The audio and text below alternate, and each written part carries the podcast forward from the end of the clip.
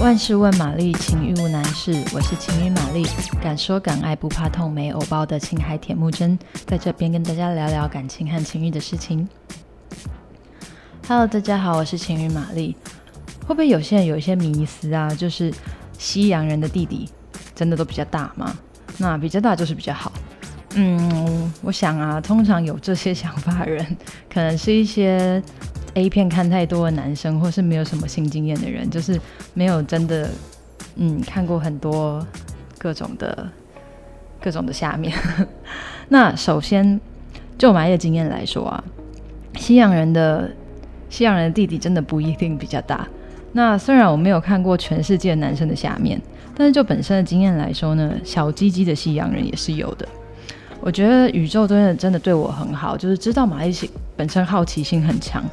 所以呢，连下面小小的黑人也让玛丽给遇过了，很厉害吧？这就让玛丽知道，世界真的是无奇不有，你认为的不一定就是真的。好，有过性经验的人啊，可能比较知道的是，撇除尺寸之外，其实弟弟的硬度才是重点。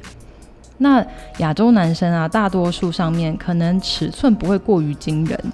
那但是就因为他充血的空间比较小。那这个密度就会比较大，相对起来就会比较硬。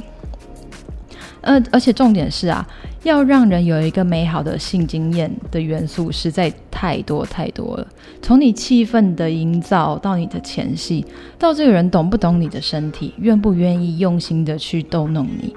这个过程有没有惊喜、刺激又有趣？其实这些都比只是一根粗大的东西在那边无情的硬顶来的令人爽快。玛丽曾经遇过尺寸普通但是有加藤鹰手指的日本男人，还有真的比较大的南美尺寸也是有加藤鹰手指的哥伦比亚男人，也有曾经遇到大到放不进去的巴西男人，还有尺寸一般但是硬度很惊人、角度也很合的台湾男人。那尺寸上面呢，男生会有尺寸的问题，其实女生也会有啊，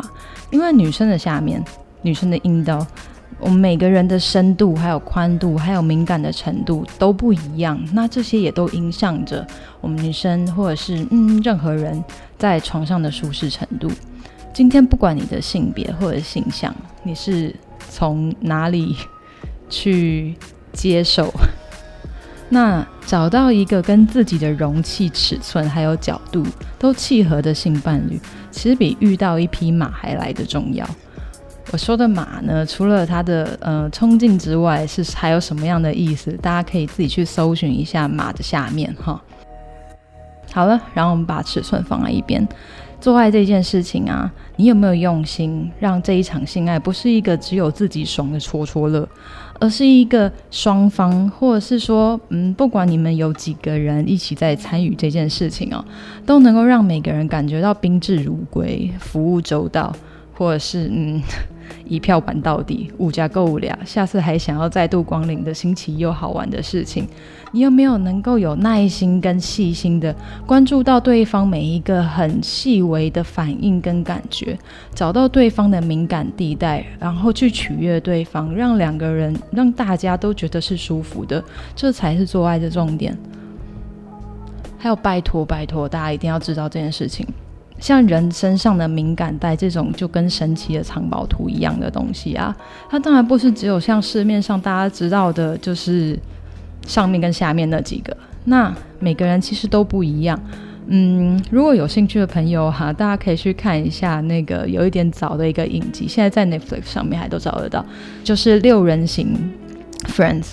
第呃第四季的第十一集里面，我记得好像是 Chandler。有跟 Monica 讨教，就是关于要怎么样取悦在床上取悦于一个女生，Monica 有很明很清楚的示范。好，然后最后最后啊，嗯，可能玛丽比较老学校吧。我觉得不管尺寸再怎么大，再怎么样惊奇翻天覆地的性爱，其实都比不过跟自己真正喜欢的人做的那一种灵肉合一的感觉。所以呢，最后希望大家可以找到最适合自己的那一块肉，然后好好的享受性爱吧。好，如果大家喜欢今天的内容呢，麻烦呃分享给你的朋友，然后按赞五颗星。有任何问题或意见，也可以在下方留言，或者是到 Instagram 上面搜寻情欲玛丽，然后也可以留言或私讯给玛丽，让我知道你的问题，我们可以一起来聊聊哦。谢谢，拜拜。